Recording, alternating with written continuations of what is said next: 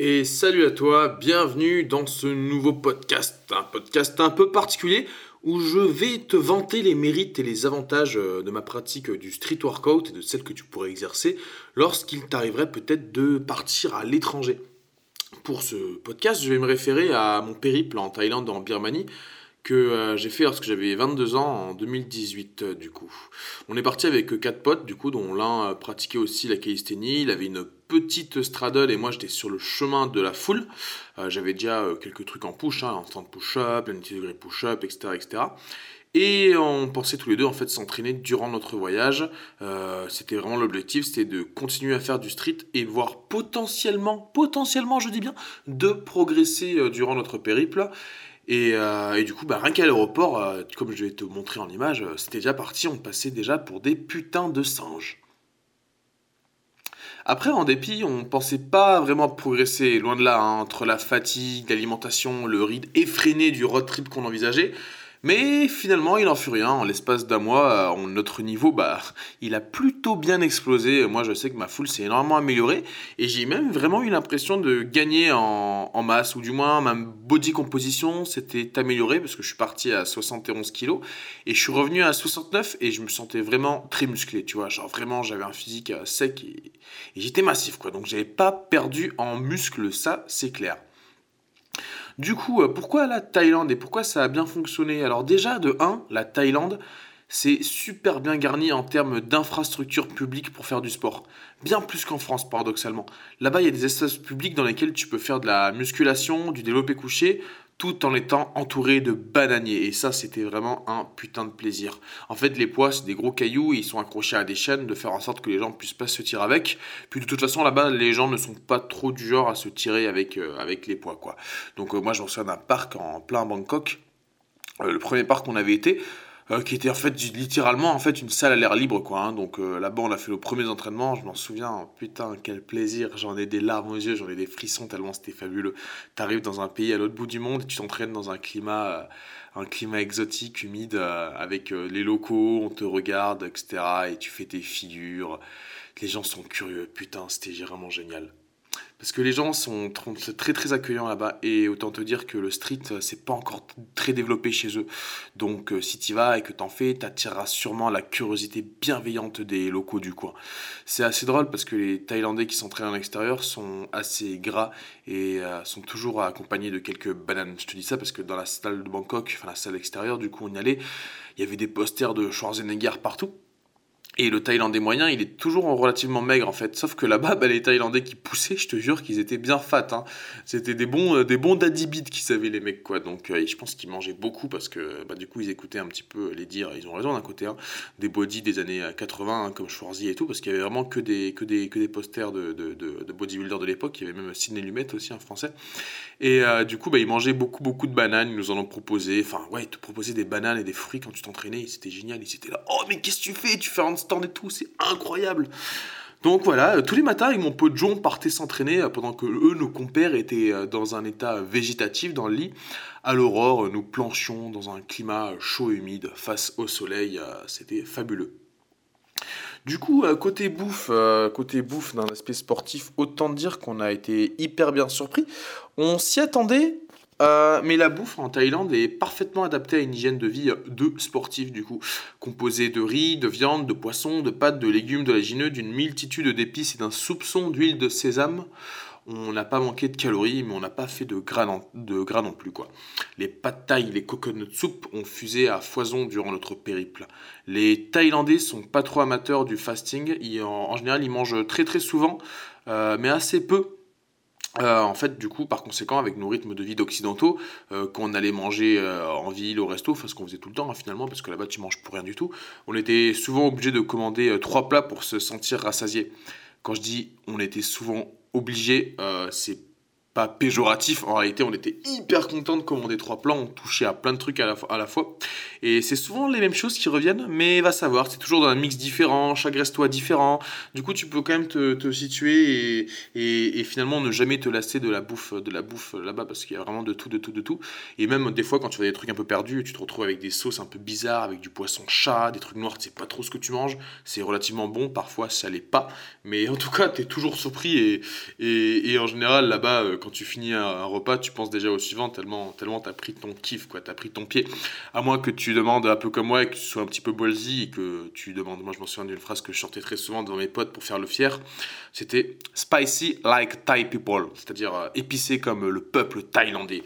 Du coup, ouais, je voulais manger, euh, manger épicé. et c'est vrai que finalement, ton corps s'habitue.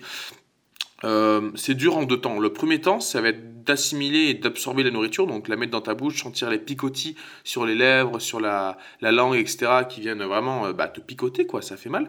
Et l'autre point, c'est le lendemain, en fait, ou le surlendemain, quand tu vas aux toilettes, et que tu sens, en fait, les épices qui finalement ne sont pas si digérées que ça, et que tu les sens tatillonner un petit peu ton anus. Bah là, du coup, je peux t'assurer que tu te sens en vie. Et ça, c'est ce qui est cool avec les épices en Thaïlande, c'est que tu te sens en vie, que ce soit sur le moment ou après coup, tu te sens vivant. Voilà.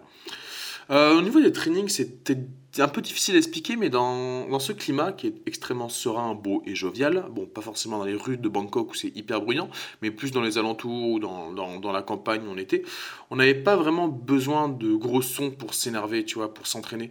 Euh, c'était plus euh, dans un délire, euh, on va dire, euh, un peu mode Bouddha, tu vois, genre on était serein, il y avait le bruit des oiseaux, le vent qui te touchait, la chaleur du soleil, etc. Donc on n'avait pas forcément envie de mettre du gros drop ou quoi, on avait plus l'impression de faire un sport plus proche du yoga, quoi, du yoga de force. On était en pleine conscience, sous les yeux bienveillants du Bouddha. Et après l'entraînement, on était très content, très serein. On allait souvent se boire un ice coffee ou manger un fruit exotique au marché. Euh, bah, les locaux, hein, comme je t'ai dit précédemment à Bangkok, qui sont extrêmement curieux et gentils. Il nous est arrivé à plusieurs reprises de faire des initiations en stand à des adultes ou même à des enfants en Birmanie, surtout. Je pense à la Birmanie parce que, oui, en Thaïlande, euh, les blancs, des blancs occidentaux qui font des singes, les singes, c'est déjà pas très commun. Donc autant te dire qu'en Birmanie, qui est un pays extrêmement peu touché par le tourisme, et encore moins actuellement au vu du contexte, on est vraiment passé euh, pour des extraterrestres là-bas. Déjà que les gars, ils n'ont pas l'habitude de voir des, touristes, des blancs. Là, on était une attraction juste parce qu'on était... Euh, parce qu'on était blancs en fait. Bah là, on était des blancs jeunes qui faisaient des handstands euh, en plein dans le centre-ville, en plein dans les villages, etc.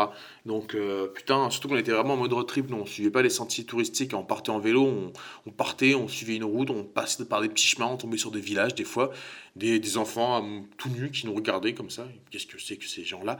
Et on faisait des handstands. Et du coup, c'était là, waouh, et des planches aussi. Parce qu'il faut savoir qu'à l'inverse de la Thaïlande, qui est vraiment victime du tourisme de masse euh, chinois, la Birmanie, euh, quant à elle, elle est vachement épargnée de ça. On n'a vu aucun Chinois là-bas. Les rares touristes qu'on a croisés étaient majoritairement européens et d'ailleurs en grande partie français. Du coup, euh, pendant ce périple, bah, étonnamment, on a vu nos performances bien progresser. On s'entraînait tous les matins, on se prenait pas trop la tête. Hein. Au début, on faisait tous nos meilleurs trails. Donc, moi, je testais mes foot planches, je testais quelques trucs euh, nouveaux que je ne savais pas faire. Puis, on lançait une forme démom d'une heure en lien avec nos objectifs. Quoi. Donc, moi, je carburais sur les 90 way push-up. Je tentais des, straddle planches push-up. Après, des HSPU, des tuck push-up. Voilà, en fait, je faisais des. Euh, en dégressif, je démarrais par le plus intense et le plus dur. Et après, je faisais du volume. Quoi. Ça durait 1 heure, 1 heure 15. On, essayait de faire un peu de poule aussi quand on avait une barre ou un truc pour s'entraîner. Et euh, on remettait ça le lendemain. Donc voilà, on mettait peu de volume finalement, et le lendemain, on remettait la même main. Donc je dis pas que c'est la manière la plus optique de s'entraîner, mais c'était la plus pratique au vu du contexte. quoi. Et c'est là où on a bien vu les avantages du street, c'est que tu n'as pas besoin de poids, tu n'as pas besoin de matériel. Tu prends deux paralettes, mais tu es refait. Avec deux paras, tu peux tout faire. Tu peux tout faire en termes de push, on va dire. Et vu que c'est un peu notre spécialité, c'est la mienne en tout cas, et eh ben on était, on était très contents. Et du coup, on s'est pas mal fait draguer en Thaïlande, mais malheureusement pas trop par des jolies euh, femmes, mais surtout par des transsexuels ou des hommes très efféminés. Ah, ça, c'est le souci quand t'es un, petit blanc euh, tout musclé. Hein. Il n'y a pas un hôtel, même en Birmanie, hein, où des fois je me faisais un peu complimenter de manière un peu étrange par la, personne euh, à l'accueil, parce que c'est souvent des gens. qui sont dans le tourisme, qui sont assez efféminés d'ailleurs, c'est les transsexuels là-bas sont les gens les plus éduqués, qui parlent le mieux anglais souvent. C'est assez, c'est pas étonnant, mais c'est un point particulier à noter quoi. Du coup, euh, pour résumer un petit peu euh, ce podcast, si tu pars euh, voyager à l'étranger, et que tu souhaites continuer à t'entraîner, je te conseille donc de t'entraîner le, matin avant de partir te pavaner dans les rues, villages et zones touristiques, parce que déjà le matin il fait relativement frais, et ensuite bah, la journée ça te crève bien, donc si tu fais ton entraînement le matin au moins, tu es content, tu te sens bien, tu euh, es toujours en lien avec tes objectifs, et le reste du temps tu peux profiter, tu peux boire une bière, un milkshake sans te dire ah ça va être un peu compliqué de s'entraîner après, tu vois. Et voilà, donc je te conseille aussi de t'entraîner dans les infrastructures publiques euh, qui sont mises à disposition dans ce genre de pays parce que ça te permet de rencontrer du monde. Et c'est hyper chouette parce qu'on voyage aussi pour ça, hein. surtout dans les pays asiatiques quand même qui sont vachement ouverts. Euh, je te conseille de t'entraîner à jeun, mais d'avoir toujours une ou deux bananes de secours avec toi, euh, parce que voilà, quand tu es à jeun, tu es plus léger, et quand tu prends des petits déj là-bas en général, bah tu te fais plaisir, hein, et tu fais plaisir. Et moi je me souviens qu'on avait le petit déj offert à, l'hôtel, et je peux te dire que le, petit déj là-bas, c'est du riz euh, revenu dans l'huile avec, avec des œufs et des légumes, quoi. Donc c'est un repas, vraiment un vrai repas, tu vois. Donc si tu commences à manger un vrai repas avant de t'entraîner 30 minutes avant, tu vas galérer. Sans écouteurs parce que franchement tu es en voyage et rien que le son, c'est un, rien qu'à travers le son, tu sens que tu es dans un autre pays, tu sens que tu es loin de chez toi, donc autant en profiter. Et je te conseille surtout de te filmer parce que ça fait des sacrés souvenirs de se voir taper des, performances dans le trou du cul de la jungle et voilà, de partager un maximum. Donc euh, profites-en de ce sport pour socialiser et pour rentrer en contact avec euh, la faune et la flore et la population locale. C'est vraiment un des gros avantages euh, du street parce que voilà, si j'avais fait de la muscu ou quoi, ça aurait été un peu plus compliqué. Donc je suis très heureux à ce jour de me dire que peu importe où j'irai dans le monde, j'aurai toujours moyen de progresser et même de profiter de ma discipline pour rencontrer du monde. C'est pour ça que le street, la calisthénie est un sport euh, fabuleux qui, qui, est incroyable, qui, qui, vraiment permet de rencontrer des gens, de sociabiliser, de créer, de, voilà, de, rassembler autour de ce sport. Et c'est génial. Voilà, donc c'est sur ces petits mots positifs et pleins de, de bonne volonté et de joie que je termine ce petit podcast euh, à ce sujet. Je voulais juste te raconter un petit peu mon expérience. Si tu as aimé, n'hésite pas à lâcher un petit like et, euh, et tu me feras plaisir de laisser un petit commentaire si tu as écouté jusqu'à maintenant. Je te souhaite une agréable journée. Ciao, ciao mec et force à toi.